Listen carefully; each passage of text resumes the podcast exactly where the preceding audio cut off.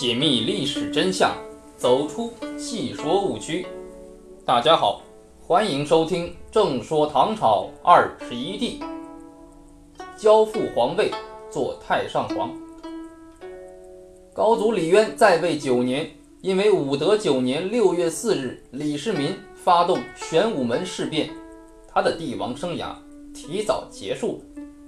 这年八月八日，他传位李世民做了太上皇。太上皇是秦始皇统一天下以后为他的父亲庄襄王追尊的称号。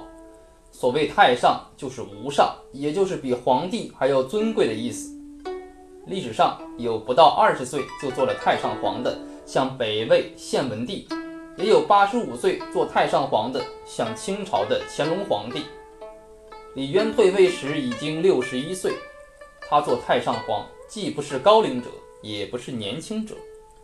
做太上皇倒也无妨，如果不把南宋的高宗看为开国者，以开国之君又作为太上皇的，历史上李渊是第一人，也是唯一的一位。李渊自然也是大唐的第一任太上皇，在他的后世子孙中，做太上皇者的还有不少。这似乎也是唐朝皇帝不同于历史上其他王朝皇帝的一大特点。李渊是在贞观九年五月七十岁的时候死去的。从他退位到死，李渊又度过了九年的太上皇生涯。与历史上的太上皇境遇不同，他做太上皇的九年当中，不仅个人生活平安无事。而且大唐王朝在他的继承者手里也迅速发展，蒸蒸日上。应该说，李渊做太上皇，尽管有不得已的因素，不是主动的行动，但是他能够在面临突发事变时认清形势，能够审时度势，因势利导，避免了在中央中枢政权机构当中引起更大的政治危机。即使他的后继者没有创造出一个贞观之治那样的辉煌盛世，也足以给他一个应有的正确评价。李渊做太上皇以后，开始的几年是在太极宫生活的，一直到贞观三年四月，他才从太极宫迁出，搬到了大安宫。在大安宫生活期间。李渊除了参加太宗举行的一些酒会外，几乎不曾离开过这里。太宗也经常到九成宫避暑，李渊也不愿意出行。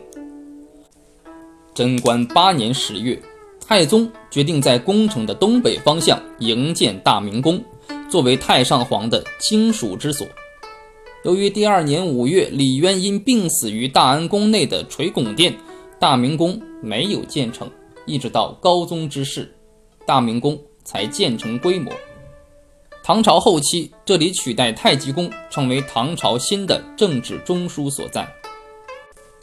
李渊死后，群臣为他上谥号大武皇帝，庙号高祖。贞观九年十月，安葬于献陵，其妻窦氏也加号太穆皇后服葬。李渊临终前。要求后世务从简约。太宗表示要按照汉高祖刘邦长陵的制度为他营建陵园。由于事起仓促，工程紧张，在房玄龄的建议下，改为按照汉光武帝元陵的制度，也就是把九丈的封土改为六丈。献陵堆土而成，与后来关中的唐帝陵因山而建，在形制上明显不同。不过，献陵陵园中那朴实的华表、巨大的石溪、石虎仍至今存在。现在，考古工作者也已经对李寿和李凤两座献陵陪葬墓进行了挖掘，揭开了千余年前尘封于地下的历史记录的一页。通过这些，我们今天仍可依稀想象高祖李渊身后那被永远定格了的一幕。仍可描绘这位大唐近三百年帝业开创者生前身后的历史图卷。